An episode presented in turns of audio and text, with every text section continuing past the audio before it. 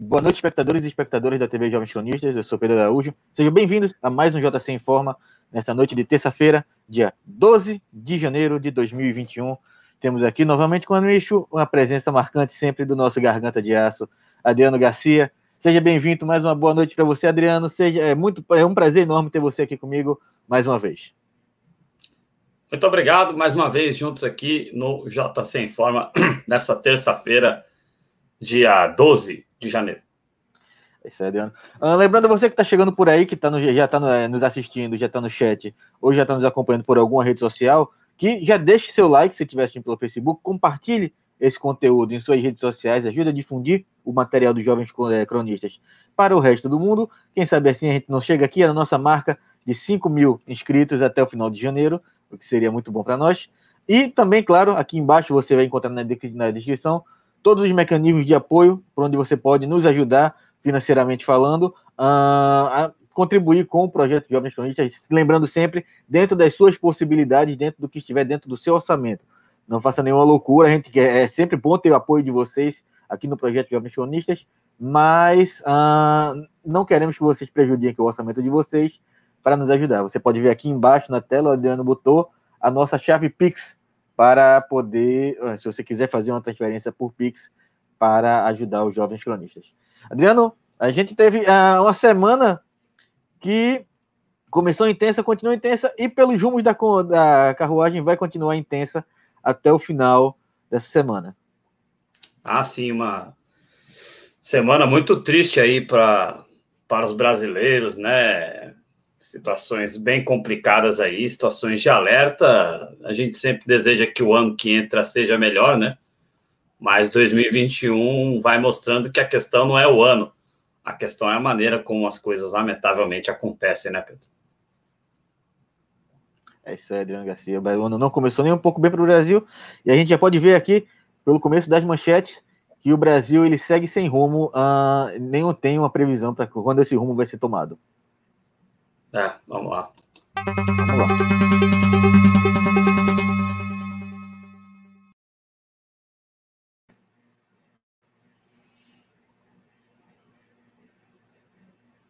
IPCA, inflação oficial fecha 2020 em 4,52%, maior alta desde 2016. O preço dos alimentos acumularam aumento de 14,09% no ano, maior alta desde 2002.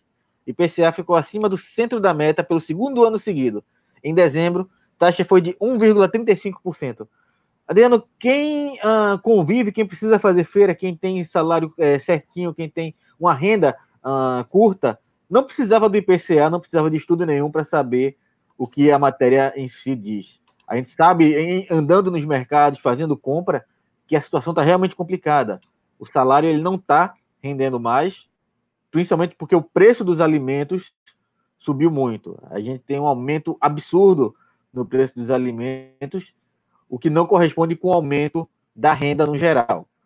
Ah, e aí a gente vê a situação do brasileiro, principalmente em relação à alimentação, que é, que é a, talvez aí o principal a, a problema. A gente tem uma população voltando cada vez mais à linha da à linha de miséria, a uma população com insuficiência alimentar, com insegurança alimentar cada vez maior. E aí, com o aumento tão absurdo do preço dos alimentos, a gente tem, tende a crer que a situação vai se piorar, ainda mais agora com o fim do auxílio emergencial, Adriano Garcia. É, infelizmente você tem toda a razão, Pedro. E assim, é um aumento muito substancial. A nossa renda é cada vez mais arrochada, né? É, e assim, 14% sabe? É o número oficial, mas a gente olhando assim, parece que é mais do que isso, né? E você tem aumento nos itens alimentícios dessa natureza, você, não bastasse isso, tem aumento de outros itens básicos também enorme, né? Se você pegar, por exemplo, o gás de cozinha, é, aumento absurdo, é, você tem aumentos absurdos também no campo da energia, né? No campo da energia elétrica, no campo também é, do saneamento básico, né? Então você tem níveis de aumento terríveis que vão fazendo com que a sociedade brasileira cada vez mais fique numa situação difícil, né? Em plena pandemia, todos toda essa ordem de aumentos, sendo que era para a gente ter uh, congelado aí esses preços, né? E aí não é a França fez porque a França é a França, né? Olha a economia da França e olha a nossa. Não, a Argentina fez. A Venezuela fez. A Venezuela fez, que é o inferno na terra, segundo alguns, a Venezuela fez. Né? E o Brasil é incapaz de fazer. Né? Então, é bem triste, bem lamentável essa situação. E aí, só para acrescentar mais uma coisa, a gente está falando aqui em questão é, em relação à questão dos itens alimentícios, né, com essa alta, e a gente tem que é, observar, né, que a prioridade do, do agronegócio brasileiro, né, é, nós deveríamos nós deveríamos ter aí o agro agricultura familiar privilegiada, né, mas não. Hoje os grandes latifundiários, os grandes, o Brasil é pensado para os grandes latifundiários, para o agronegócio, né? E assim, só isso já seria prejudicial, mas eles não dão nenhuma prioridade à alimentação do brasileiro. Eles deixam a gente com o que há de pior por um preço muito caro e exportam uh, vendendo o principal, uh, os principais ativos da produção e também com preços mais camaradas. Uh, a gente consegue achar itens da nossa cesta básica ou itens é, de, de, de, proteína animal mais baratos no exterior do que aqui no Brasil, né, de empresas brasileiras. Então, de, de, de barões do agronegócio brasileiro, né? Então, tá tudo errado, né? O Brasil realmente hoje não tem nenhuma consideração pela sua população e esse dado que você trouxe aí na manchete é um dado sintomático, né? 2002. O, qual é o hiato que existia é, é de 2002 para cá? Quem veio antes de 2002? Quem estava no poder em 2002 e quem está no poder hoje, né? É sintomático, o Pedro Araújo. É só não ver quem não quer.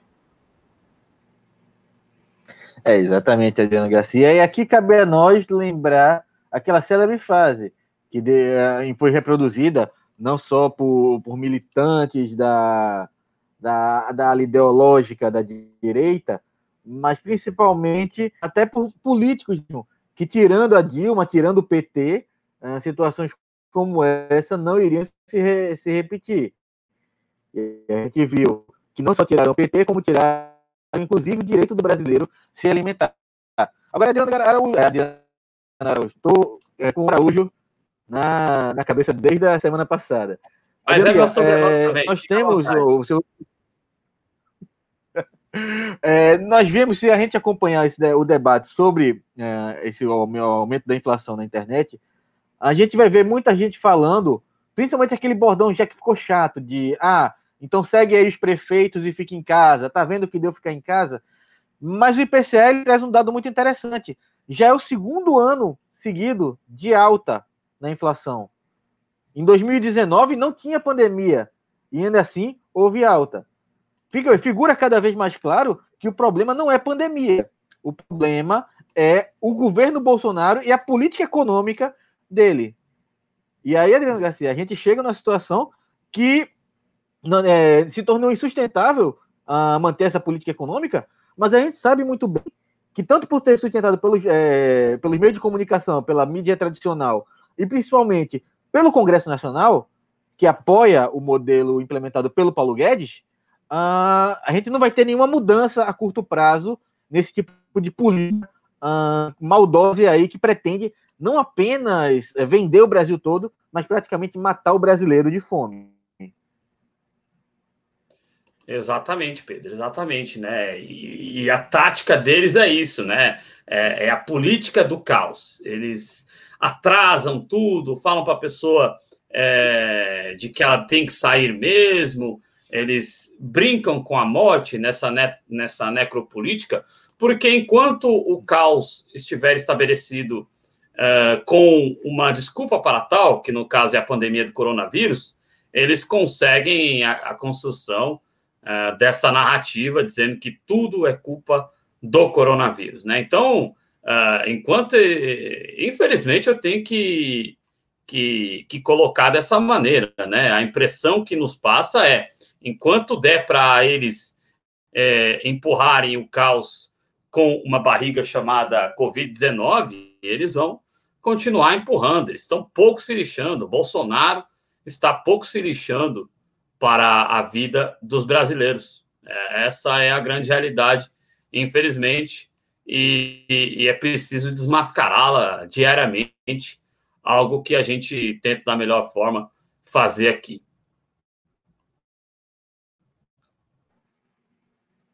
É isso aí, a gente tenta, a gente vai, tenta de, trazer de você... Oi. Mas pode prosseguir, pode prosseguir. Não, só, não, só, só para dar um aditivo aqui na conversa, o Matheus Fernandes, que está aqui, ele está dizendo que o Brasil está importando energia do Uruguai e da Argentina. Realmente, né? Isso aí já tinha sido falado desde o final de 2019, e aí em 2000, em outubro agora, o Brasil começou, acionou termoelétricas, né? Está importando energia. Uh, isso também por uma questão de insuficiência de água, né? A situação dos nossos mananciais, né? Apesar que a gente tem o aquífero Guarani, né? E a gente quer entregar para o capital internacional, né? É, a gente que eu digo, os, o, os neoliberais que deram o golpe, né? É, e os ultraconservadores que estavam junto e que estão agora no poder. Mas, assim, é, é por questão das hidrelétricas também, mas, claro, é, a, a, a, privatização das elétricas também tem um papel nisso, né? A gente tem aí acionadas a, tanto termoelétricas como a importação de energia em relação ao Uruguai, principalmente, né? É, a gente está vivendo uma situação dessa. E, Adriano Garcia, eu queria te perguntar quantas caminhonetes de abacate vai custar essa energia elétrica vinda da Argentina e do Uruguai? Porque foi tudo que o Bolsonaro conseguiu fazer em termos de é, comércio internacional pelo Brasil. A gente lembra aqui daquele momento patético dele indo ao Twitter comemorar a venda de duas caminhonetes de abacate para a Argentina, tendo aberto o mercado de abacate para a Argentina.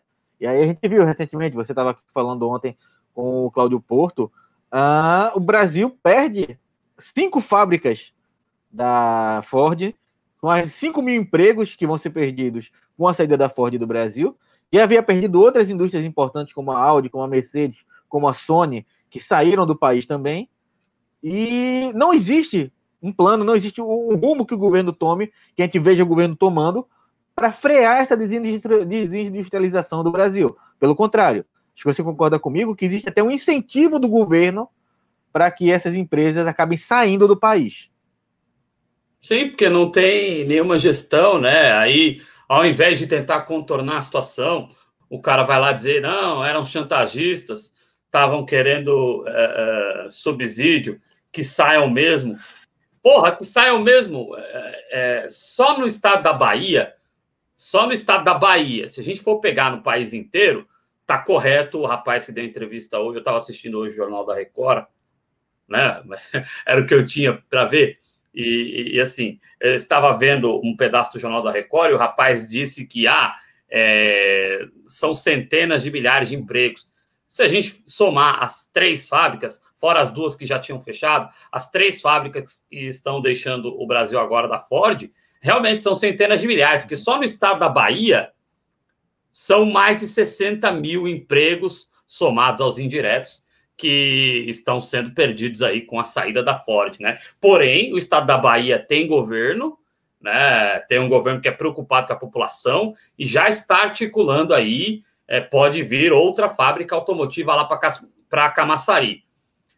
Em relação a São Paulo, é, em relação também ao Ceará, vamos ver o que acontece. Para falar aqui de São Paulo, é, olha, uh, se vier alguma coisa aqui para São Paulo, haja contrapartidas do Dória, porque sempre é assim, né? Sempre tem algum tipo de negócio, ele só faz algum tipo de negócio se ele levar alguma coisa por fora. É, a gente tem esse grande problema. Esse, é, alguns estados vão sofrer com isso pela ausência de governo. Parabéns aí ao governo da Bahia, que já foi atrás de uma nova parceria, instalação de uma nova fábrica para continuar gerando emprego para a população. Porque a gente sabe, Adriano Garcia, na situação que o Brasil vive hoje, perder o emprego sem nenhum tipo de garantia e sem um governo tendo a preocupação nenhuma em gerar emprego, ah, fica complicado a gente é, largar essas pessoas no meio da pior crise sanitária do século, sem nenhum tipo de auxílio, sem nenhum tipo de ah, nenhum tipo de subsídio para se manter, e ainda assim sem nenhuma perspectiva de geração de emprego.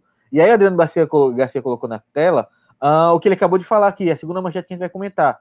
Faltou a Ford dizer a verdade, querem subsídios. Diz Bolsonaro sobre a saída empre da empresa do Brasil. E aí, Adriano, a gente fica no questionamento. O país já está sem nenhuma credibilidade lá fora. O presidente faz de tudo para acabar com a credibilidade do país.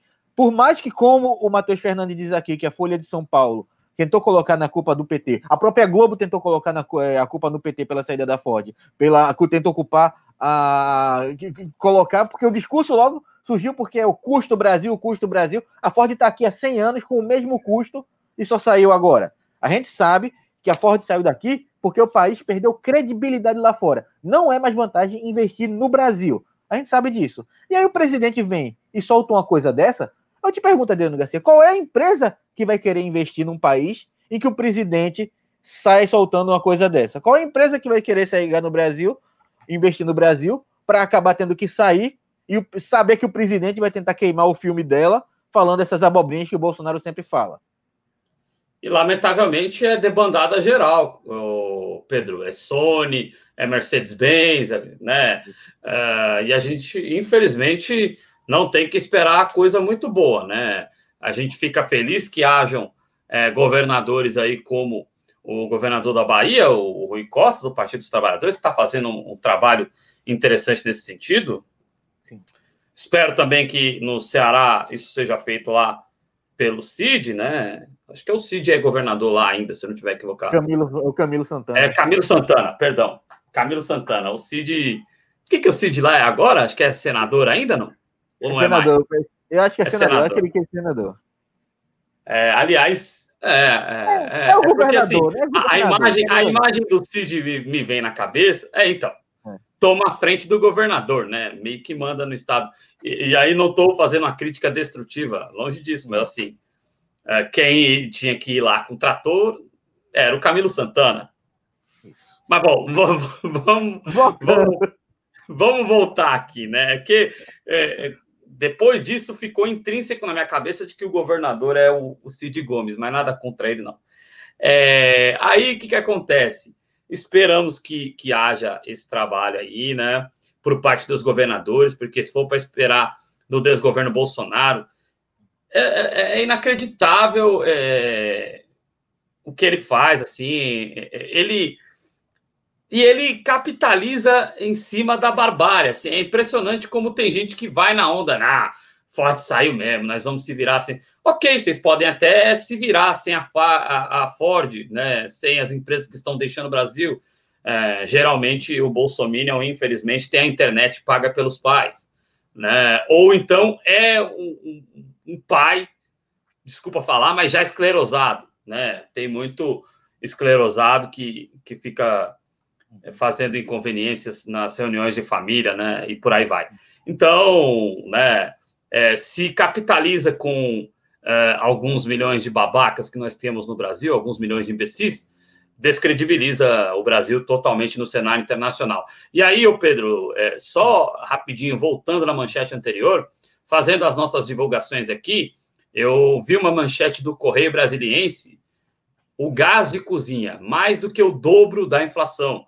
Está beirando os 30% de aumento do gás de cozinha em 2020. E isso se a gente pegar de maio para cá. A gente outro dia fez a soma aqui no ar. 5 mais 5 mais 5 mais 5. É, é, sabe, é, é, aumentos exorbitantes, né? 25, 26% do preço total.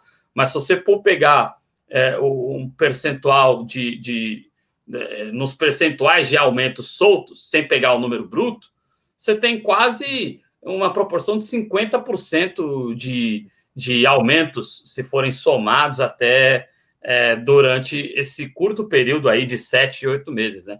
Então, é, realmente, é, hoje o Brasil é um país para poucos. Hoje, para você realmente, eu acho que o slogan é, da comunicação do Bolsonaro está correto, porque você tem que amar muito a pátria para se sujeitar a passar por esses tipos de coisas que a gente anda passando aqui no Brasil sem reclamar, né? Porque o, é, você não pode reclamar, você tem que passar achando da hora, né? Então tem que ser muito amada a pátria Brasil mesmo para a galera é, idolatrar o Bolsonaro como idolatra, né? É isso aí. A gente voltou à velha história do Brasil ame o deixo. O grande problema é que a é. gente não tem muita gente que não pode deixá-lo por falta de condições. Ah, e aí é, é, interessante, é muito bom o dado que você trouxe aqui, porque eu, eu acredito que foi a mesma matéria que eu cheguei a ver, eu não lembro certo, mas que falava que a previsão para o crescimento do gás de cozinha desse ano é para chegar aos 150, 180 reais o botijão de gás. A gente não faz a menor ideia do quanto é para uma família ter que disponibilizar 150 reais num botijão de gás.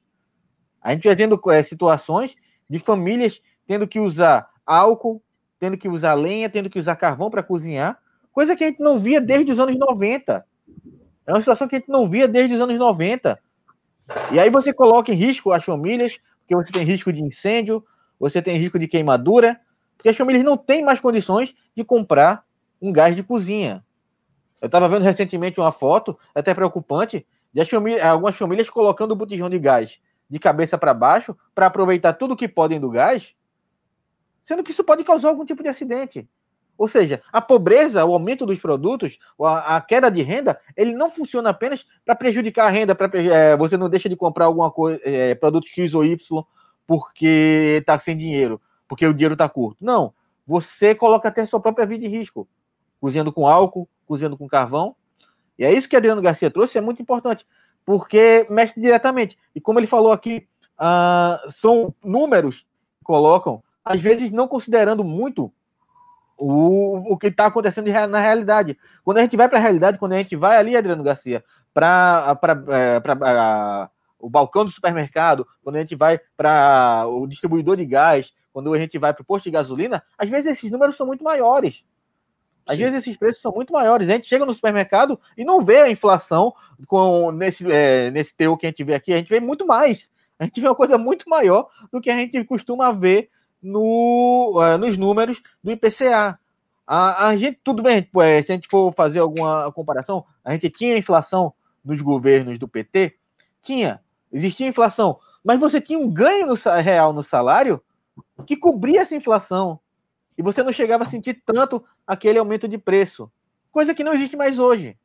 Não existe mais hoje. O aumento do salário ele vai ser, não vai cumprir é, a, a, inflação, os preços estão aumentando muito, e como Adriano Garcia trouxe de forma brilhante aqui, o produtor brasileiro ele está mais preocupado em exportar, em vender para fora, do que para preencher o próprio mercado. Ele sempre teve, mas antes haviam pro, é, programas de valorização da produção local, do pequeno é, agricultor, da agricultura familiar.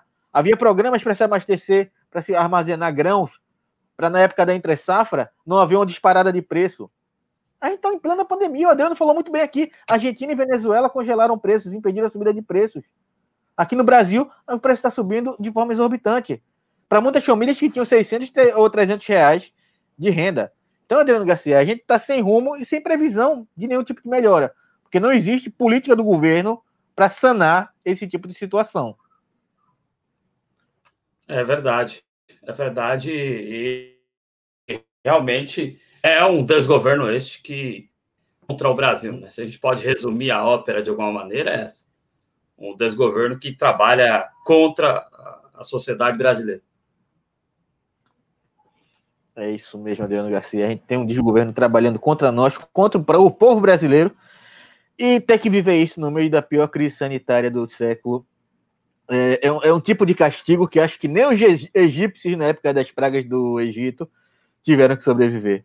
Adriano Garcia, alguma coisa para acrescentar sobre as manchetes?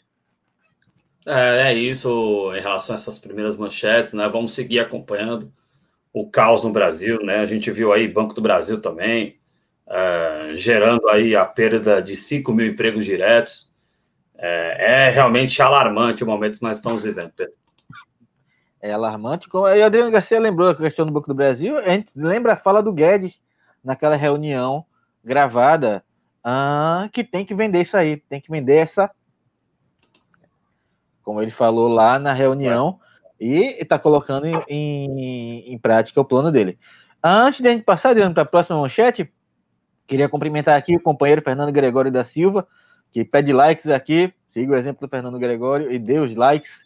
A, a, dê seu like aqui se você ainda não deixou. Muito obrigado pela presença, Fernando. Matheus Fernandes está sempre aqui contribuindo para o debate, sempre trazendo opiniões e informações muito enriquecedoras para o debate aqui no programa. O Moacir Surdo, que é outro que está sempre por aqui nos acompanhando, seja bem-vindo, uma boa noite para você. Hamilton Fux, eu nunca vi você por aqui, mas seja muito bem-vindo. É muito bom ter gente nova por aqui, ter gente nova acompanhando nosso programa. Seja bem-vindo. Espero que você venha outras vezes. Mesma coisa para o Frederico Inácio, que eu vejo a primeira vez chegando aqui para o programa do JC Informa. Seja bem-vindo. Uma boa noite para você. Uh, professor Rose, que esteve aqui com a gente no Clube da Esquerda no domingo. Se, você não assistiu lá, volte aqui no, logo depois de terminar o JC Informa, vai lá no canal do JC é, da TV Jovens Cronistas e assiste o Clube da Esquerda do domingo. E o Pedro Paulo, que também esteve chegando por aqui. E é isso aí, Pedro Paulo. A gente está sobrevivendo de teimoso que nós somos. Bela, porque... bela definição. Teimoso que nós somos, Adriano Garcia. Se a gente não fosse teimoso, talvez a gente não tivesse sobrevivendo tanto assim. Uh, Adriano, o Hamilton Fux ele pergunta aqui se você acha que esse ano vai ter muitas manifestações contra esse desgoverno. Eu acredito que até a demora para que ele saia com a vacina uh, seja para justamente evitar que hajam uh, é, protestos contra ele, Adriano. É uma boa teoria também. Assim, é, é, eu quero acreditar que a gente saia da inércia, né? E que possam haver muitas manifestações principalmente, claro, quando nós já estivermos com o programa de vacinação avançado, a gente sabe dos, das limitações que tem o programa de vacinação.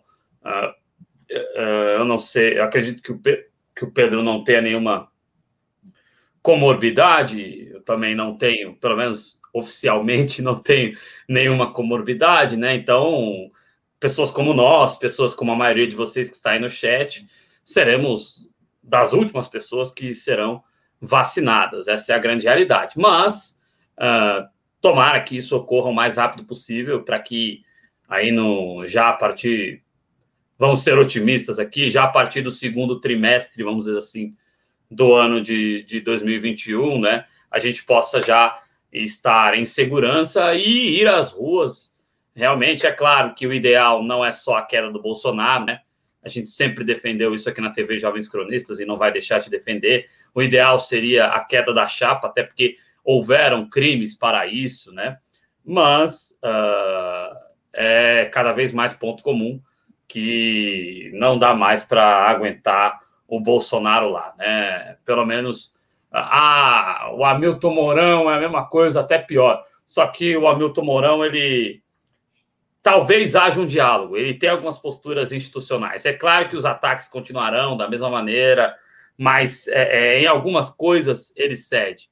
Ele, por exemplo, já falou: não, tem que tomar a vacina mesmo. É fingimento? É. Mas, uh, pelo menos, ele, ele, ele, não, ele não faz.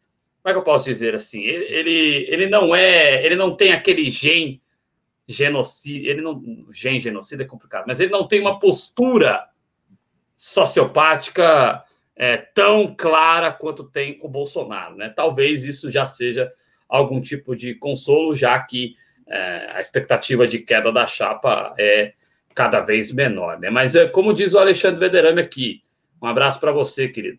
O, o Bolsonaro não enganou ninguém, né? Quem votou no Bolsonaro e é duro reconhecer isso, porque a gente tem pessoa que a gente gosta, que infelizmente votou nisso aí, né? E até hoje tem umas conversas estranhas, mas ele não enganou. Na verdade, eu acho que é, a pauta moral, e eu odeio essa palavra moral, porque a moral é individual, mas a pauta moral, a pauta de costumes é, e a pauta de, enfim, a desconstrução uh, do respeito ao próximo, Isso levou, infelizmente, o Brasil ao buraco onde nós estamos, aliado, claro, à campanha de ódio, por exemplo, e a campanha de destruição aí do, do, de quem estava no poder, no caso, o Partido dos Trabalhadores. É, a gente tem ainda uma ideia na sociedade de que a esquerda é o Partido dos Trabalhadores. E aí, quando você tem todo um processo de destruição do Partido dos Trabalhadores, como o senso comum é que a esquerda é o Partido dos Trabalhadores, você, isso acaba respingando uh, nos demais campos da esquerda, fora que o campo da esquerda revolucionário já é um campo, infelizmente, com pouco alcance, né, Pedro? É isso aí. Faço das palavras do Adriano Garcia as minhas palavras. Uh, espero ter respondido aí, Hamilton Fux. E ele pergunta o que, é que a gente pode sugerir para melhorar essa situação. Uh, a gente não pode fazer, uh, no momento, sem a vacina, sem poder aglomerar, a gente não pode fazer muita coisa, mas tendo a vacina, podendo uh, ir às ruas, é lutar. É ir à luta, é brigar para manter os direitos, os poucos direitos que a gente tem, e é, não, não deixar que esse desgoverno destrua ainda mais a nossa nação. Adriano Garcia, é, quais são os seus, seus conselhos ao Hamilton Fux para a gente passar dessa situação? Ah, eu acho, né, Pedro, que é mais ou menos mandar um abraço também para o Márcio Caraço, está aqui também. É... É, o Federico tá, tá, tá, tá, com as brincadeiras aí. Mas, bom, é, eu, eu penso que, sabe, é, de primeiro momento é essa mesma estratégia, Pedro. É rua, é reivindicações. Só que a gente tem que aprender que a gente precisa fazer o trabalho na base mesmo. A gente, por mais que seja chato, por mais que digam que a gente quando vai fazer isso é maluco, a gente precisa conversar com as pessoas. Olha, você está vendo o que está acontecendo no Brasil? Você está vendo que eles, né? É, é, você tem que entender que você é pobre, que você é da classe trabalhadora e que quem é, é da elite, você não vai chegar na elite achando bonito Dória dizer que é trabalhador. Você não vai chegar na elite dizendo que ah, você não vai ganhar mais se tirarem os seus direitos trabalhistas. Você não vai ganhar mais se, se as grandes transnacionais lucrarem mais e cortarem mais empregos. Muito pelo contrário, você não vai ganhar nada. É, você precisa votar em parlamentares que sejam efetivamente comprometidos com as causas populares. É, infelizmente, a gente tem é, muito. É, a nossa representação parlamentar é, não representa a sociedade em mínima medida. É, infelizmente, a gente tem que constatar isso. Como é que os barões do agronegócio têm uma bancada tão forte se eles exploram aqueles que para eles trabalham e, e, se eles não, não representam as populações das áreas urbanas, né? É, não que a população rural não tenha de ser representada, mas quem é representado não é a agricultura familiar, ela praticamente inexiste. Se você tiver, a gente conta nos dedos de uma mão quantos são os deputados que defendem a agricultura familiar, né? E a gente é, precisa de muitas pessoas, muitos dedos de muitas pessoas para contar quantos deputados representam a elite do agronegócio brasileiro, né? Então, é, de primeira medida, é rua, é protesto. E com, de, de, no curto prazo. No médio prazo, conscientização coletiva, e aí e, é, essa conscientização coletiva também no âmbito da importância do voto parlamentar. Né? Não é votar é, em quem é, vai no seu bairro te dar santinho é, ou recolher papel do chão para votar em determinado candidato, né? Não é votar em quem coloca a sua filha, o seu filho adolescente para trabalhar balançando bandeira de candidato. É, é, votar efetivamente em quem atenda às suas pautas, né? Enquanto nós tivermos minoria parlamentar, Pedro, inclusive se nós chegarmos ao poder, é, seremos golpeados de novo. Então, a médio prazo, a conscientização passa por fazer com que a população entenda que ela é povo e que não é adulando a elite que ela vai virar elite, né? E também é, da importância do voto é, parlamentar, né, Pedro? É isso aí, Adriano Garcia falou muito bem aqui, colocação brilhante. uh, do Adriano. E é lembrar, a gente precisa fazer trabalho de base, como o Adriano falou aqui, conscientização coletiva, conscientização das massas, uh, se faz com trabalho de base e não pode uh, aparecer apenas de quatro em quatro anos, de dois em dois anos. Tem que ser um trabalho contínuo para a gente retomar o espaço que era nosso antes. Uh, e aí, só respondendo aqui, o Frederico Inácio, boa noite para você também, seja bem-vindo. Morão é cinco estrelas só se for cinco estrelas no GTA. E aí eu concordo. Que aí é bandido pesado, é bandido que só só o exército. Aí, aí, ele, ele, aí ele, vai, ele vai roubar o carro lá. Tum, nu, nu, nu. Tum, nu, nu, nu, nu. É, é o Hamilton Mourão, é isso aí.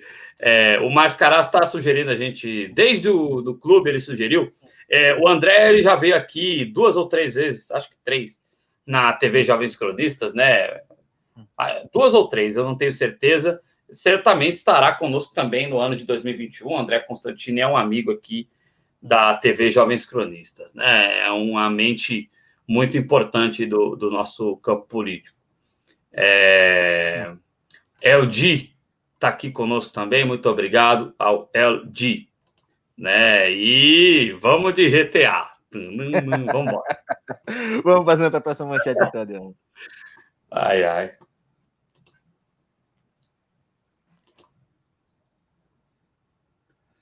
Médicos. Os da Amazônia ah, dizem é. que tem ameaças para receitar kit Covid sem eficácia. Adriano Garcia, a gente está brigando aí para ter uma vacina, para ter insumo para vacina e estão empurrando cloroquina ainda para a população. Uma coisa que eu já vi hoje, só hoje, duas manchetes com estudos diferentes falando uh, sobre a falta de eficácia, estudos científicos, estudos claros, estudos é, pessoas, cientistas renomados que estudaram, eles não tem eficácia nenhuma. E aí a gente tá na demora toda e as pessoas criticando a vacina que tem 50% de, de eficácia, como saiu hoje o resultado geral da Coronavac, mas querem usar um medicamento que tem 0% de eficácia. É, é, é, o, o, parece que o, a gente tem uma coisa chamada consciente coletivo, mas a gente agora tem uma coisa chamada ignorância coletiva. Ignorância coletiva. E a Adriano Garcia, tá comemorando ou tá triste pelo gol do River? Não, eu sou, eu sou jornalista esportivo, eu tenho que evitar, né? Mas é o gol do River, aí já veio com a coceirinha para narrar, né? Olha o gol! É, olha o gol. Brincadeira. É, mas aí, para finalizar, para passar para você, para você terminar para você, a gente vê hoje uh, um gasto, a gente teve muito, a gente falou aqui no JC Informe em algumas edições anteriores, sobre superfaturamento dos insumos para a produção de cloroquina. E Adriano Garcia, parece que o Ministério da Saúde está querendo dar vazão a estoque de cloroquina que se montou, um estoque gigantesco, e que está lá parado, sem uso no Exército, uh, e superfaturado, já constatado pelo Tribunal de Contas da União. Lamentável, né? Lamentável, e, e, é um Estado brasileiro que uh, diz que não compra seringa porque é cara demais e gastou o que gastou com cloroquina, né? E, e veja, é muito triste para o povo amazonense, né? Ter representantes políticos como os que estão lá, né?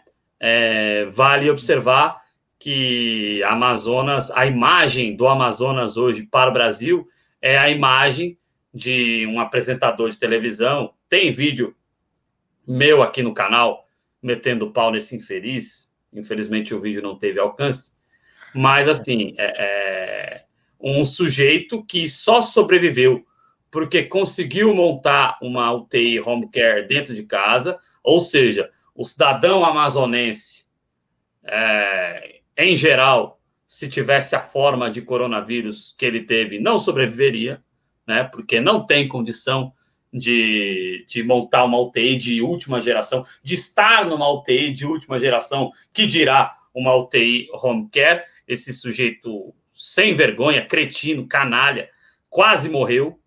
Uh, e ainda assim ele fica tirando sarro da situação, ainda assim fica dizendo, fica né, falando que é, mas não é para ajudar.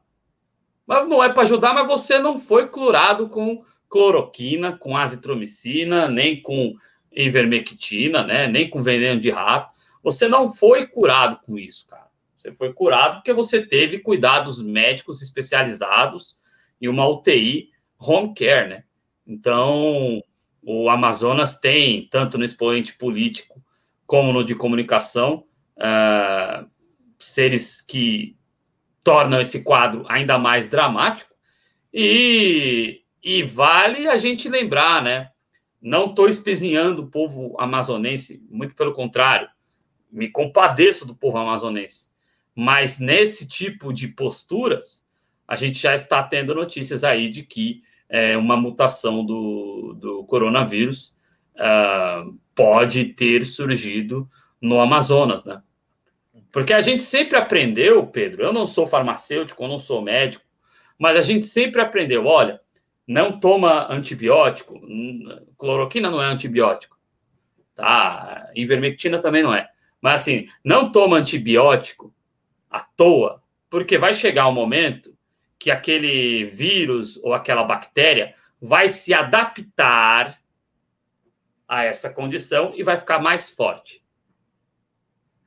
Não há, vejam vocês, eu não estou dizendo que há alguma comprovação científica nesse sentido. Eu não sou cientista, eu não sou farmacêutico, eu não sou médico. Mas o fato é de que já está se noticiando de que pode ter havido uma mutação do coronavírus é, é, no Amazonas, assim como uh, se surgiu notícia de que houve uma mutação do coronavírus uh, no Reino Unido, e vírus são altamente mutáveis, né? Então, é, a gente tem que observar com muita atenção e tem que condenar veementemente tanto os, principalmente os líderes políticos que, que têm essa postura é, de colocar a sua população em risco propositadamente, quanto os agentes de comunicação que são, lamentavelmente, desculpe o termo, bocas malditas em relação a, ao interesse coletivo, Pedro. É exatamente isso. A gente teve aqui, inclusive, o caso de um comunicador em Belo Horizonte que seria a versão mineira desse, desse comunicador que o Adriano citou aqui, uh, que no Natal ele chegou. SBT, né? A, no SBT, exatamente ele chegou a criticar o Calil, dizer que não ia deixar de ver os pais, que precisava ver os pais, que não ia matar os pais. Acabou vindo a óbito por causa de Covid-19. Uh, o amazonense, o apresentador do Amazonas, não veio a óbito, teve mais sorte do que o mineiro. Teve mais mas... dinheiro do que o mineiro, né? Mais... É, vamos, vamos colocar as coisas do jeito teve mais sorte. São. Teve mais sorte. Teve mais sorte com cifrão na primeira sorte letra. Com cifrão na letra exatamente o que Adriano falou aqui, e veio a falecer. Então, a gente tem uma situação, uh, o Adriano lembrou aqui o, a situação que está o Amazonas, a gente vê filas para não só para entrar em UTIs, mas para enterrar as pessoas. Então a gente não pode estar tá tratando aqui uma doença como uma brincadeira. A gente não pode estar tá usando uh, o povo amazonense, o povo do Brasil inteiro, para desovar uh, o crime do Bolsonaro. Porque a gente tem que entender, a gente tem que investigar, para entender o superfaturamento, para quem foi o dinheiro do superfaturamento da, dos insumos da cloroquina e por que se produziu tanta cloroquina, sendo que não existia eficácia nenhuma comprovada. Isso a gente tem que entender. Isso é crime, o Bolsonaro cometeu crime ao, ao superfaturar esses medicamentos e não pode colocar o peso do crime dele em cima do povo brasileiro, em cima do povo amazonense. Não pode fazer essa desova. Ele quer usar esse, o medicamento que ele entupiu o exército, produziu mais do que necessário e não tem para onde distribuir, e aí o povo amazonense acabou virando a cobaia do governo Bolsonaro. É triste porque é, é um povo já sofrido, já com anos de descaso de vários governos, uh, com falta de investimento na região norte do país, e aí a gente ainda tem um governo que, além de queimar a floresta amazônica, ele usa o povo amazonense como o saco de desova dele, o saco de desova do crime dele, uh, ao superfaturar e produzir em massa uh, um remédio que não tem eficácia alguma contra no combate ou na, na prevenção da Covid-19. Adriano Garcia, alguma coisa a acrescentar? Não, é, é isso, né? Lamentável e isso precisa mudar. Só, só em relação ao comentário do Pedro aqui, é, em que estado foi isso, né? É necessário acompanhar, porque se isso fizer mal a, a, aos seus amigos que tomaram, né? Ele diz aqui que dois amigos dele pegaram Covid em datas diferentes, foram medicados com ivermectina, né? Lamentável que hajam profissionais da saúde tomando esse tipo de medida, né? É preciso ter muita responsabilidade com medicamento e sabe? É, a gente sempre ouviu, é, é, olha, fale com o seu médico antes de tomar um medicamento, o farmacêutico dá só uma orientação ali na hora, né? Mas se for por isso, a gente está estimulando aqui é, todas as campanhas que já foram feitas na história do Brasil, dizendo da responsabilidade que se tem a, na compra de medicamentos, elas estão indo por água abaixo, né? Agora é automedicação institucionalizada, né? É lamentável o que a gente está vivendo, Pedro. É, e o Pedro Paulo, ele falou ali, Adriano, que eles são do Rio de Janeiro. E a Rio. gente sabe a situação que está o caos na saúde do Rio de Janeiro, com mais é, de 90%. A gente sabe o quanto de, de, de, de, bolsonarista que tem lá, né? E médico bolsonarista, que inclusive na manchete que a gente trouxe sobre o Amazonas, uh, existe uma pressão, inclusive, de parte do setor médico para o uso da cloroquina, da ivermectina, como medicamento para uh, uh, combater e para prevenir a Covid-19. Uh, e a gente vê a classe médica, que seria aquela que devia estar na linha de frente para proibir esse tipo de coisa, se juntando ao discurso bolsonarista uh, ignorando completamente a ciência. Uh, o Alexandre é, Verderame, que é, já está aqui no começo, desde o começo do programa, ele fala que estava perto do estado do Palmeiras, estava com muitas pessoas ao redor, aglomerando, e a maioria sem máscara. Já aconteceu uh, a época da semifinal da Copa do Brasil, contra, no jogo São Paulo e Grêmio, da torcida do São Paulo também se aglomerar fora do estádio.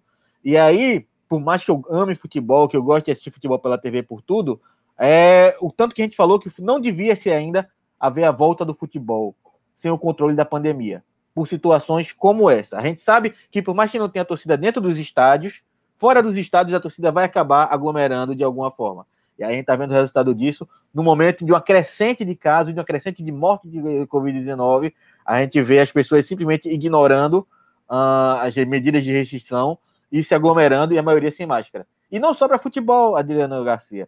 A gente tem aqui em Recife, uh, essa época do ano seria a época das prévias carnavalescas, onde os blocos sairiam em, em finais de semana com as ladeiras de Olinda lotada, com o centro do Recife lotado. E, e apesar de cancelamento oficial do carnaval, o governo de Pernambuco cancelou o carnaval, ainda assim, no domingo, houveram aglomerações nas ladeiras de Olinda e no centro do Recife inclusive com troças carnavalescas saindo e é, causando aglomerações.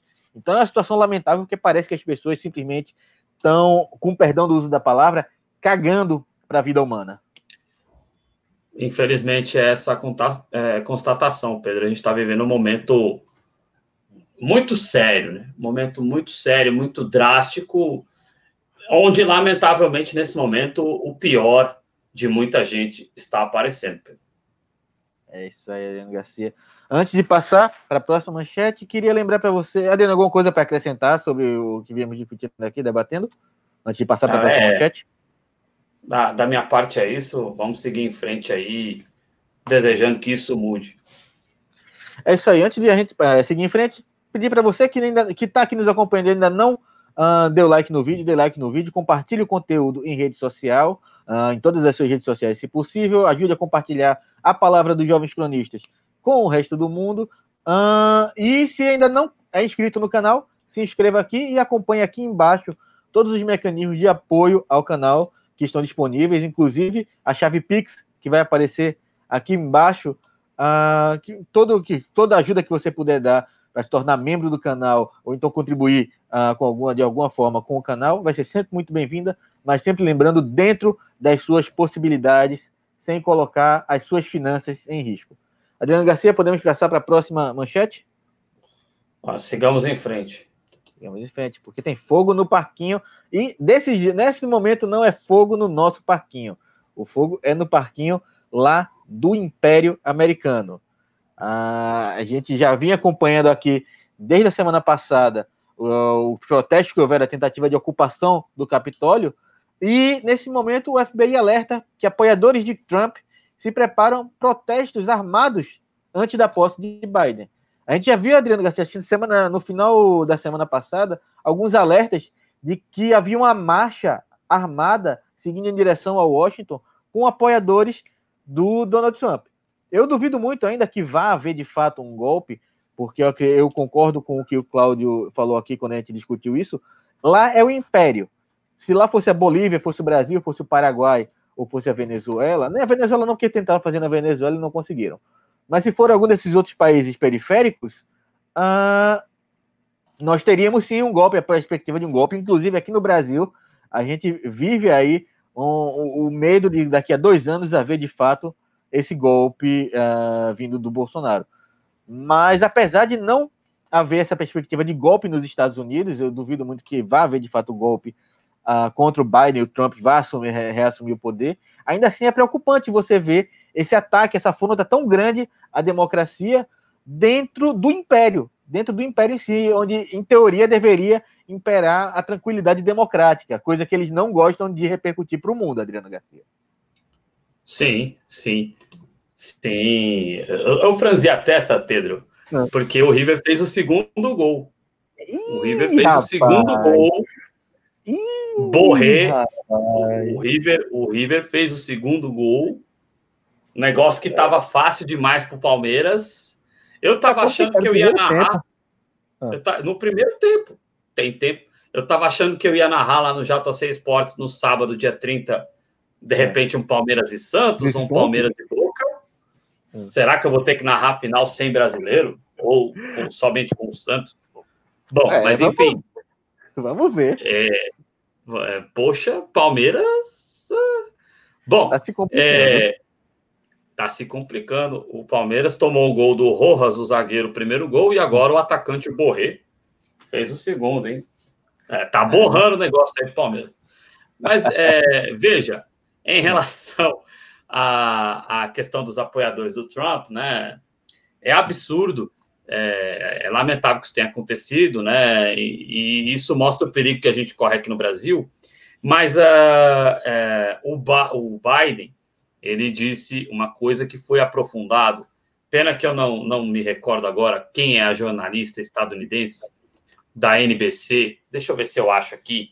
Uhum. É, eu vou, pôr, vou, é, vou tentar achar aqui. A jornalista da NBC, ela foi muito clara quando é, se colocou é, dizendo que os ataques é, que os trampistas é, hum. fizeram lá eu peço desculpas aí que eu estou pesquisando aqui, mas a, é, eu não, não consegui achar aqui, mas tudo bem.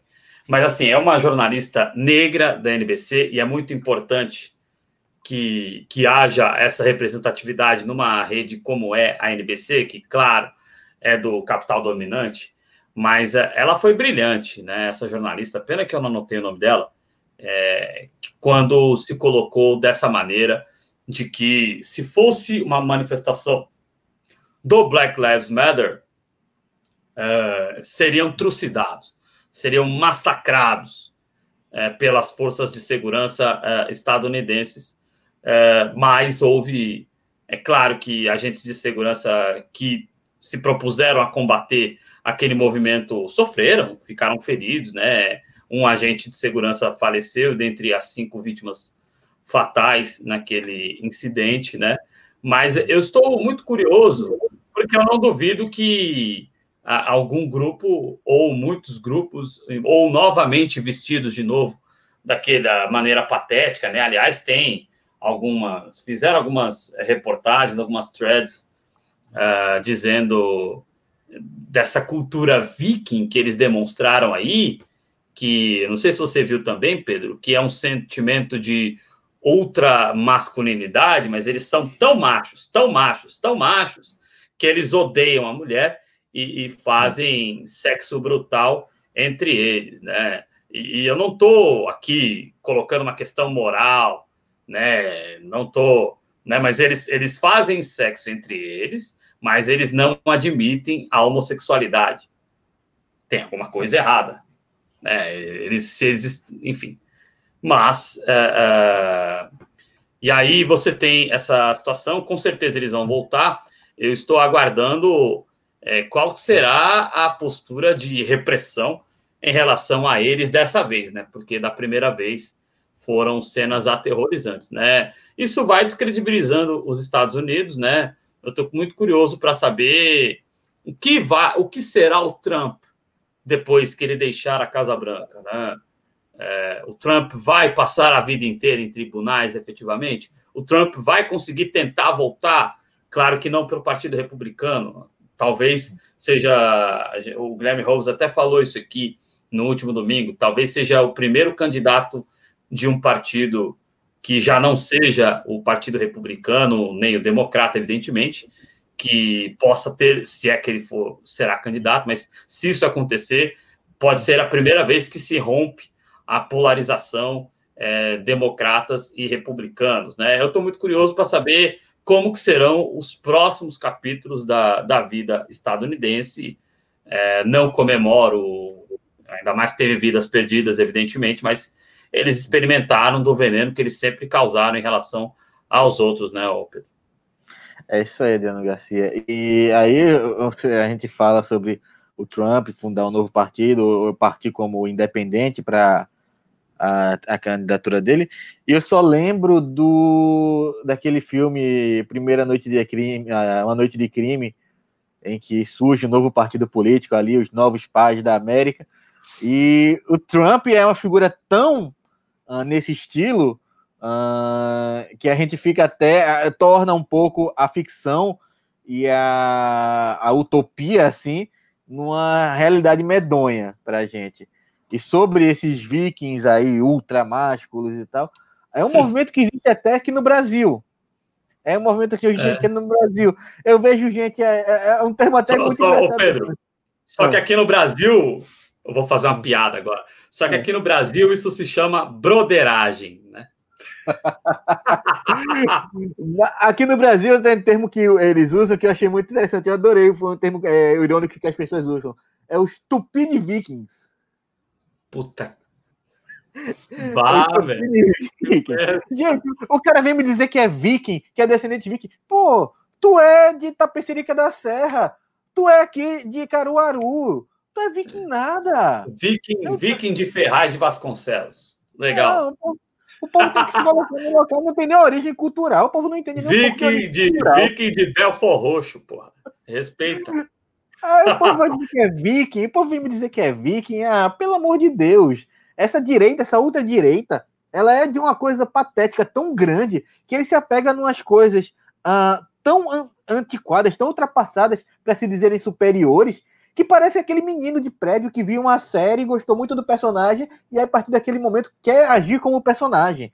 Ah, Adriano Garcia, chega um momento que a gente desanima porque a gente vê que essa ultradireita com que a gente está combatendo ela é, pode ter força, ela pode ser ah, o que for, mas ela é patética. Ela é patética, inclusive na forma de agir. Realmente, realmente é, é, é, é ridículo em todas as instâncias, né? E, impressionante como esse tipo de narrativas ridículas, assim como aqui no Brasil, ganha força junto às sociedades, né? É bastante assustador, né? É bastante assustador que nós estamos vivendo, né? E agora tem uma manchete aqui do Lauro Jardim dizendo que uh, o nosso chanceler, né, o nosso ministro das Relações Exteriores, o Ernesto Araújo, tirou férias bem na posse do Biden. É, não estou dizendo que tem que ir lá para apoiar Biden. Outro dia, uma pessoa bem deselegante entrou aqui, não foi num programa em que eu estava no ar, né? Pô, ah. vocês estão aí do baile, não sei o quê, foi legal. É, é, é este tipo de posicionamento que, que o Brasil tem que ter no mundo? Nós vamos endossar esse tipo de posicionamento? É claro que, sabe, o Biden ele será o que foi o Obama. E eu estou falando isso não como um elogio, estou falando isso como uma baita crítica. Né? Se alguém que está aqui não conhece, não sabe é, os atos imperialistas do Obama, pesquise, né? Pesquise ele com o próprio Biden como vice, se não estiver equivocado, né? É, também é, ao lado dele lá a, a Hillary Clinton. Pesquisem, pes, pesquisem, né? Quantas invasões os Estados Unidos fez sob o comando do Barack Obama? Eu não espero nada diferente disso na, na gestão do Biden. Porém, é, é, não se assemelha ao que representa esse tipo de fundamentalismo aí do Donald Trump, né? É a mesma coisa. É, eu fiz, é, e eu tenho orgulho de ter, de, de ter me colocado nessa forma, porque cada vez mais a história endossa a gente, né? É, isso mesmo, o Biden está confirmando aqui. Aqui é tanta informação na cabeça que a gente tem medo de errar. Mas assim, é, é, eu coloquei várias vezes aqui durante é, os últimos tempos e também na nossa cobertura de eleições aqui, de que se é, a ilação do, do Bolsonaro com o Trump e a ilação do Dória com o Biden, talvez o Biden tenha um pouco mais de, de, de, ligação com os movimentos sociais, né, lá dos Estados Unidos, coisa que o Dória não tem, né? Talvez o Biden uh, não agrida diretamente professores, né? Não dê cacetete nem spray de pimenta na cara de professores, mas assim, no aspecto de política institucional, é muito parecida. Eu não espero coisas maravilhosas do Biden, não, mas pelo menos não é a barbárie, né? O que o Trump nos Estados Unidos e, e, e o Bolsonaro representam no Brasil é a barbárie, né? E, e o LG está dizendo aqui que o Biden será substituído pela Kamala Harris.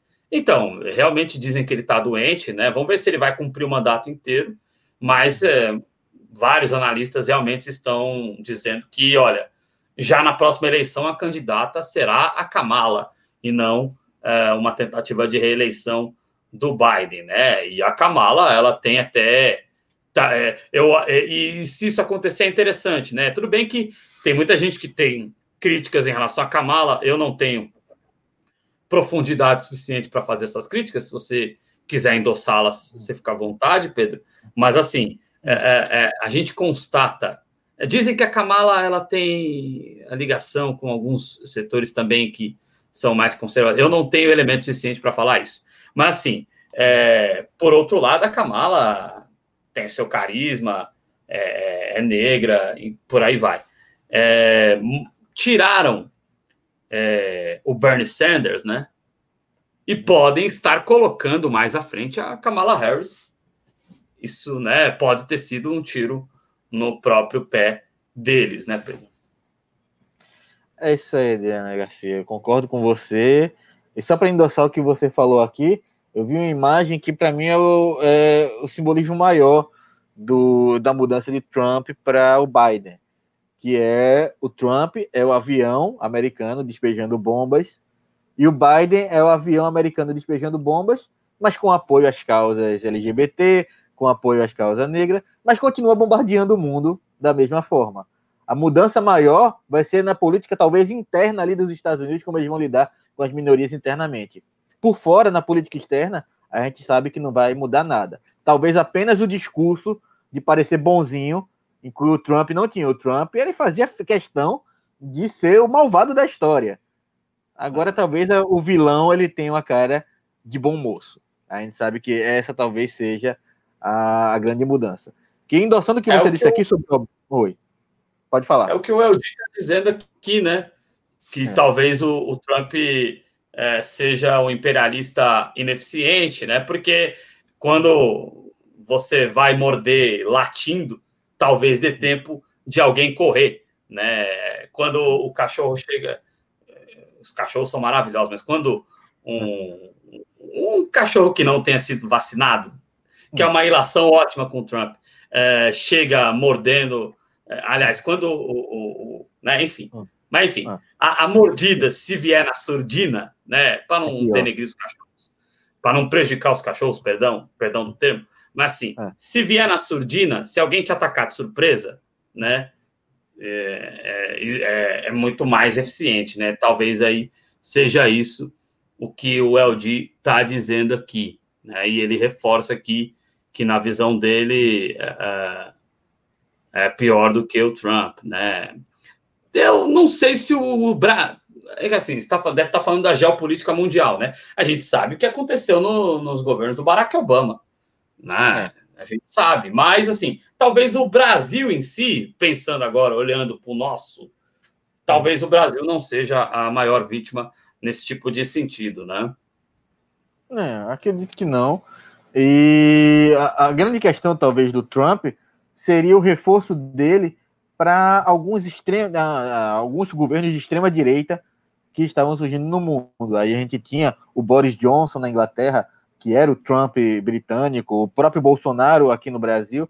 Então a figura do Trump ele era um reforço para alguns governos de extrema direita ao redor do mundo, coisa que eles não vão ter com o Biden. Apesar do Biden manter a mesma política externa que o Trump vai manter de invasão, de interferência uh, em governos, em, em táticas para derrubar governos uh, em países onde eles precisam, eles acham, é, tem algum tipo de interesse, a gente sabe que vai manter. Uh, a Síria está aí, a Síria tinha um dos maiores índices de desenvolvimento ali do norte da África, e hoje ele é um país que, Adriano, enquanto eu estava juntando as manchetes aqui para formar a, o nosso, as nossas manchetes do dia, a nossa pauta, eu estava lendo a manchete de uma das cidades que estava sendo aterrorizada por cinco irmãos que até dando carne de, de opositores para leões, eles estavam dando. Esse é o nível da. Esse é a Síria que Barack Obama deixou. Esse é o legado de Barack Obama. E aí você pega essa pessoa e ele tem o Nobel da Paz.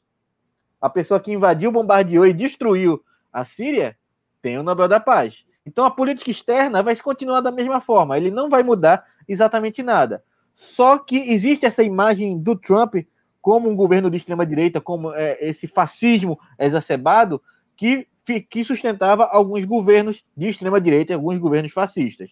Talvez com o Biden uh, a gente consiga reduzir um pouco essa influência fascista uh, ao redor do mundo, mas claro, é algo que a gente vai ter que acompanhar os próximos quatro anos para saber de fato. Adriano Garcia, alguma coisa a acrescentar? Não, é isso, eu concordo bastante com a sua análise, Pedro, e a gente tem que ficar muito de olho aí. Claro que. E a gente está aqui para falar mesmo, né? do imperialismo estadunidense, tenho certeza que nós vamos falar muito, mas é, a sua análise é correta, né? O Biden. É, nesse, os democratas, vamos assim dizer, eles não, eles têm os atos deles também esse, muito fortes, mas eles não incitam o que tem sido incitado pelo Trump e pelos republicanos, né? E por aí vai. É isso aí, Adriano Garcia. Antes de a gente passar aí para o boletim da Covid-19, queria deixar aqui um abraço para a companheira Roberta Eugênio Ramos, que veio chegando aqui, que chegou aqui e já entrou na discussão, já entrou, como sempre, participando e uh, endossando as nossas discussões aqui. Roberto, é um prazer ter você aqui novamente, como sempre, aqui no canal. Uh, e é isso, Adriano Garcia. A gente pode passar para o esses números tristes que a gente não gosta de falar aqui uh, todo dia no JC Informa. Sim, vamos a seguir então trazer o, os números da Covid-19 é, no Brasil, né? Infelizmente aí cada vez crescendo mais. Vamos lá, tá carregando aqui, vamos ver se no tempo da vinheta ele entra.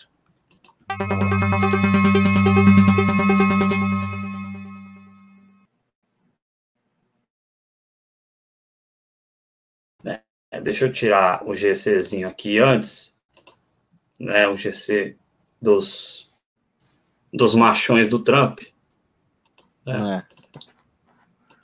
O surubão do Trump. aqui. É.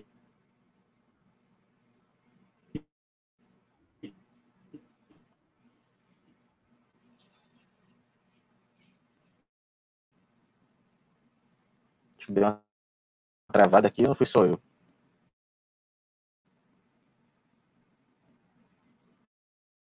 Eu acho que eu travei.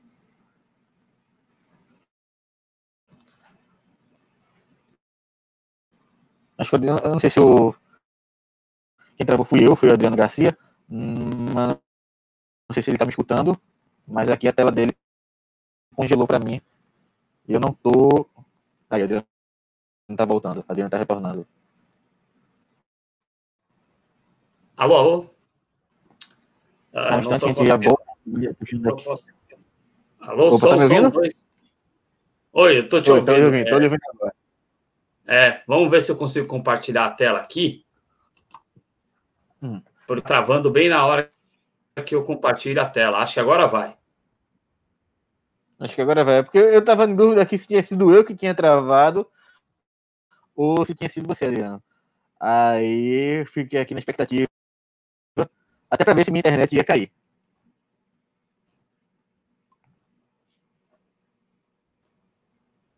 Acho que o Adriano travou de novo.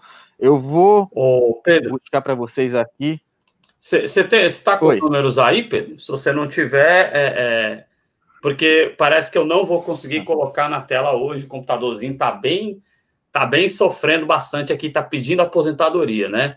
Então, se você tiver com os números aí, você Hum. pode trazer a informação. Caso não, eu trago a informação sem colocar na tela, infelizmente, porque ah, tá, quando eu vou colocar na tela aqui trava, Pedro. Tava aqui, né? Eu tô com o número aqui, eu tô só abrindo o link. Mas se você já tiver aí os números e já puder ir falando, Perfeito. Ah, pode ir em frente. É, nós chegamos hoje ao número de 8.195.637 casos acumulados, segundo o Ministério da Saúde, né? Lembrando sempre que é segundo o Ministério da Saúde, com 64.025 casos contabilizados só hoje, né? É, nós chegamos hoje ao número de 204.690 óbitos confirm... Perdão, confirmados pelo Ministério da Saúde, sendo destes 1.110 somente no dia de hoje, com o um número oficial de 2,5% de letalidade no total aí pelo coronavírus, lamentavelmente, o Pedro Araújo. É isso, Adriana. A gente fica triste aqui em ter que trazer aqui esses números dia após dia. Não é um, um, número que a gente que eu gostaria de estar trazendo uh, aqui para vocês, para qualquer pessoa, porque não é uma situação que nós gostaríamos de estar vivendo, uh, não apenas por toda a questão da pandemia, do isolamento social, mas por ver tantos conterrâneos falecendo, tantas pessoas perdendo o seu, o seu norte, o seu mundo como o professor Ulisses ele gosta de dizer, e eu concordo muito com ele, a gente tem que analisar os números da pandemia multiplicando o número de falecimentos por quatro. Porque são esses números que a gente vai saber quantas pessoas foram atingidas pela pandemia, às vezes. Porque você tem um pai, uma mãe, uma esposa, um marido, um irmão, um irmão, um amigo, um primo, alguma coisa, para quem aquela pessoa era o centro do mundo, para quem aquela pessoa era muito importante e ela acabou vindo a falecer. Então, são números tristes, são números preocupantes, porque a gente não vê. Uh, se fala no início da vacinação para o final de janeiro, Adriano Garcia, mas a gente ainda está no dia 12. A gente ainda está no dia 12 de janeiro. A gente vai esperar realmente uh, que, uh, até o final do mês, a gente vai esperar mais 16, 18 dias até começar a vacinação uh, para ter nesses 18 dias mais mil mortes por dia, como estão acontecendo, a gente parece que está vendo mil mortes por dia como se a gente não visse nada, como se tivesse sido um sopro, um momento que passou ali e acabou. Uh, e a gente não enxerga ali que são mais de mil brasileiros que nos deixaram.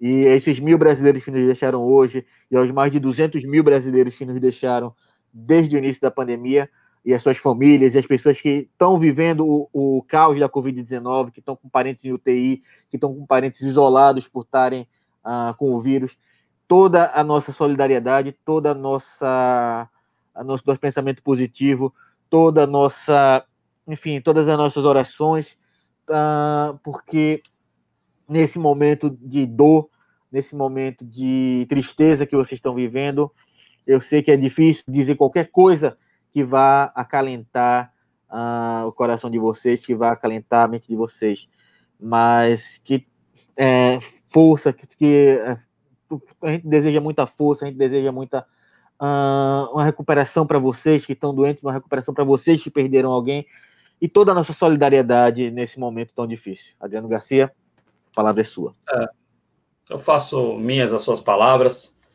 Nós, infelizmente, estamos num nível que, tirando o dia em que os dados ficam represados, é, a gente voltou ao nível de mais de 1.100 mortes diárias, né? Teve dias aí na semana passada que nós ultrapassamos as 1.300 vidas perdidas, isso no cálculo oficial, como lembrou a Roberta Eugênia, né? Sempre participações ajudando a gente a fazer o programa. E aí, é, é, sabe, ver, é, para além de toda a dor e sofrimento dessas famílias, ver isso sendo usado. Você falou de vacina novamente, e isso está sendo usado como um joguete pelo cretino do Rodrigo Maia, né? Ah, só se demorar mais do que eu acho que tem que demorar, porque na prática, gente, aquilo que o Rodrigo Maia disse, ah, se demorar muito, eu vou liberar o impeachment. Hein? Isso na prática é a mesma coisa que o idiota falar do dia D e hora H e o Alexandre Garcia, que infelizmente tem o meu sobrenome, né? Mas eu acredito que não sejamos parentes, felizmente, ainda que já tenha me falado que a testa aparece. É...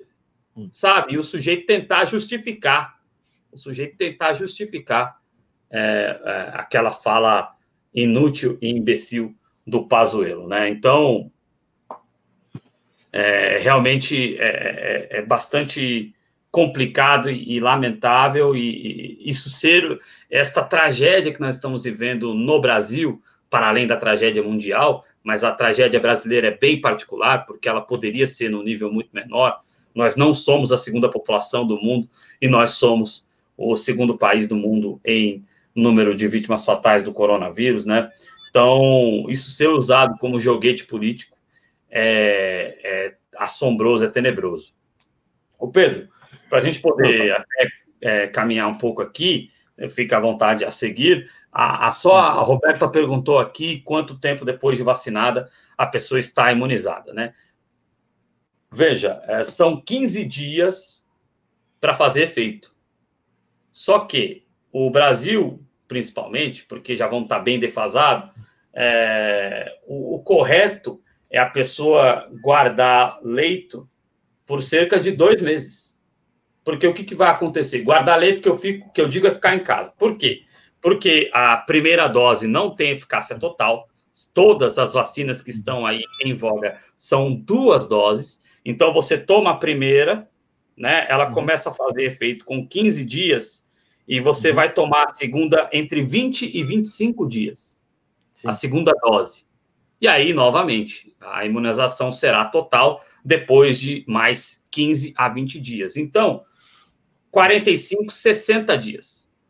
60 dias para você uhum. estar totalmente imunizado ou para você estar com uma alta taxa de imunidade da, em relação à Covid-19. Né?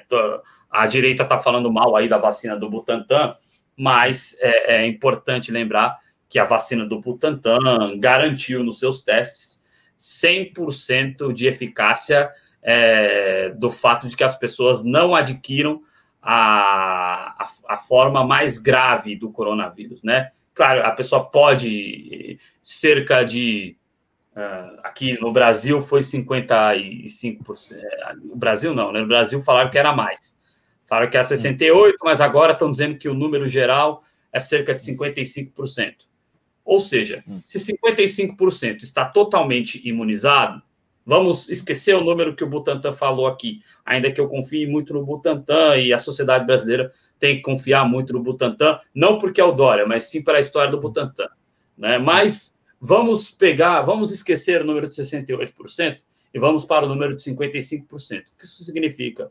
que 55% estará totalmente imunizado, não vai ter nenhuma forma do coronavírus, e 45% terá uma forma leve, é, terá uma forma leve, uma forma que não será uma forma grave do coronavírus. Isso é muito significativo e, assim, não existe nenhum tipo de vacina com 100% de eficácia total em relação às doenças às quais elas são uh, os imunizantes, né? A gente lembra que a vacina em relação à tuberculose ela tem eficácia de 60%, e nós uh, temos um, uma imunização muito, uma imunização excelente em relação a essa doença, né? Tantas outras, né? É, você imagina se as pessoas tivessem negado, a, como algumas poucas negaram, a se vacilar em relação a, a se vacinar em relação a pólio, o desastre que nós teríamos aqui de pessoas sem movimentos nos membros, né? Então, uh, o recado, inclusive para as pessoas que a gente é, ama, né? Gente, não é vacina que deixa sequela. O que deixa sequela é não tomar vacina. É simples, né? Vamos tomar a vacina para proteger não só nós mesmos e principalmente aqueles que a gente ama e, né? Vamos parar de dar ouvidos às pessoas que acham o caos engraçado. É a única definição que eu posso ter desse tipo de gente, entre aspas. É isso aí, Adriano Garcia. Concordo completamente. Faço minha as suas palavras, endosso o que você disse. E é como a Roberta ela diz aqui, que talvez a gente só venha ver uma queda real no número de mortos lá para maio. Lá para maio. E isso contando, claro, uh, como vai se ser feita a vacinação. Agora. Se começar agora.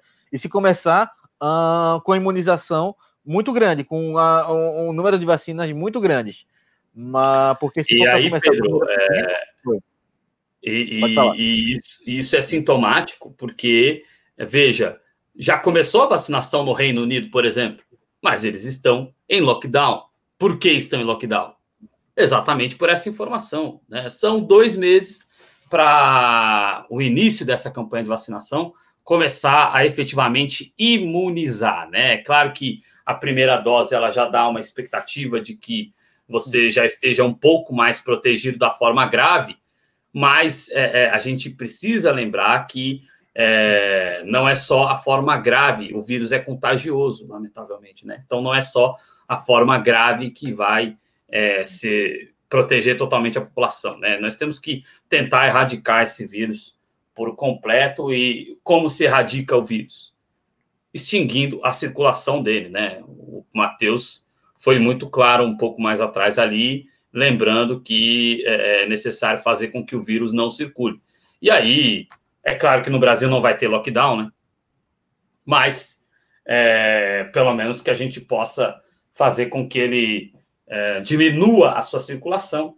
Nós vamos sofrer um pouco, um pouco de tempo mais do que o resto do mundo em relação a essa pandemia, mas quem sabe no final de 2020 a gente é, esteja numa situação de volta aí a, a uma normalidade não existe mais, né? Porque infelizmente as vidas que se foram nós não vamos recuperar, mas uma situação onde nós não estejamos, os que sobraram é, de nós, não, estejam, não estejamos em tanto risco assim, né?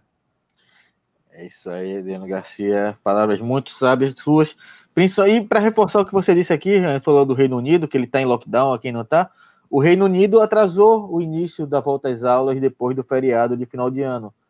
Enquanto eu vi hoje no Facebook do, companheiro Rogério Matuque, Uh, o, o, secretário de saúde, de saúde não, secretário de Educação de São Paulo, comemorando a queda da liminar que proibia o retorno das aulas presenciais uh, na rede pública de São Paulo. Sim. Você vê o tipo de tratamento diferente da, na questão da pandemia. Um momento em que a gente está com mais de mil mortes por dia no país e o secretário de Educação do maior estado do Brasil, do estado mais rico do Brasil, uh, comemorando que vai expor as crianças e os adolescentes a, ao vírus. Adriano Garcia, alguma coisa a acrescentar? É isso, né? É isso. Vamos tentar aí ao máximo nos proteger para tentar resguardar as nossas vidas, diminuindo a circulação aí desse vírus terrível que é, a marca que ele deixou não será superada, né? Infelizmente, é, essas vidas que nós perdemos não voltam tem gente que não leva a sério. Isso só diz do caráter de quem age assim, Pedro. É isso aí, Adriano Garcia, com endosso suas palavras. E lembrar sempre que se você puder ficar em casa, fique em casa. E se você tiver que sair para trabalhar, tenha todo cuidado, use máscara sempre. E higienize as mãos, chegar em casa, coloque a roupa para lavar. Ah, e como a Roberta disse aqui muito bem, doe sangue se você puder. Ah, o nível dos bancos de sangue deve estar muito baixos agora depois da pandemia. Uh, e principalmente, se cuide e cuide de quem você ama, porque o vírus ele não pega só em você, ele não mata só você, ele mata todo mundo que está ao seu redor. E muitas vezes você acaba nem morrendo e acaba como muita gente por aí, uh, sozinho, perdendo pai, perdendo mãe, perdendo irmão e terminando sozinho no mundo. Uh, toda a nossa solidariedade que perderam. E para encerrar aqui o programa, queria agradecer aqui a presença do Adriano Garcia. É sempre um prazer ter você aqui com a gente. Uh, lembrando sempre aqui, eu gosto de fazer esse jabazinho, porque o JC Esporte é um projeto muito espetacular, é uma equipe muito espetacular. Então, você terminando aqui, terminando essa aqui essa live, vai lá no JC Esporte, se inscreve, acompanha pelo Twitter a divulgação das lives dos eh, jogos que vão ser narrados uh, e acompanhe o pessoal do JC Esporte, se inscreva lá, dê essa força para o canal de esportes aqui do Projeto Jovens Cronistas. Adriano, é um prazer ter você aqui novamente. É sempre muito bom é, ter aqui você nesse debate. E uma boa noite para você. Boa noite, Pedro. Muito obrigado aí pelo jabá. Aliás, rapidinho, amanhã a gente vai narrar é, uma final de Supercopa, né? Onde o Neymar estará em campo, né? Então, veja como é engraçada as coisas, né? O Neymar se machucou no final de ano, quase acabou com a vida do menino que infelizmente nem, nem bateu nele, foi na bola, ele que torceu o pé sozinho. É, é, e aí veio para o Brasil no final do ano com, a prete, com pretexto de estar machucado, se movimentou bastante e que eu saiba, é, quando você tem lesão de tornozelo você tem que ficar em repouso, mas ele se movimentou bastante, né? E aí, 12 dias depois do início do ano, ele já está de volta, né? É, em plenas condições físicas para jogar em uma final, né? Interessante. Mas vamos ver o que, que o Neymar faz. Aliás, amanhã ele vai jogar contra o sujeito que ele disse que o chamou de macaco, né? Então, vamos ver aí o reencontro. Né? O Neymar foi vítima de preconceito é, do Álvaro Gonzalez, o espanhol, né? Amanhã a gente vai acompanhar esse jogo aí, esse reencontro, vários ingredientes, né? O Neymar voltando a jogar depois das festas que ele promoveu no fim do ano contra aquele que o chamou de macaco? É, só isso amanhã. É um jogo bastante polêmico, mas vai ter. É você que vai narrar amanhã, Adriano? Sou, sou eu. Eu estarei narrando amanhã, 4h50 da tarde, a gente está lá narrando esse jogo aí, Paris Saint-Germain e Marseille. Olympique de Marseille. É isso aí, pessoal. Então, todo mundo aí que gosta de futebol, lembra aí amanhã de acompanhar com o JC Esporte esse jogo, que vai ter carregado de polêmica. E aí vai ter a narração do Adriano Garcia, que além de um excelente narrador esportivo, também tem um excelente comentarista político. E para acompanhar toda essa polêmica envolvendo, inclusive, o Neymar e o caso de racismo que ele sofreu, ninguém melhor do que Adriano Garcia para narrar esse jogo. Enfim, deixar aí para você, você que nos acompanhou aqui aqui ao final, meu boa noite. Lembra você que aqui embaixo você vai encontrar todos os mecanismos de apoio ao canal. Se você está assistindo essa live depois que ela já ocorreu, você pode é, contribuir também com o mecanismo do aplauso que fica aqui embaixo, disponibilizado pelo YouTube. Eu sou Pedro Araújo, esse aqui foi mais uma edição do JC Informa. Muito obrigado pela presença de vocês, boa noite e até amanhã.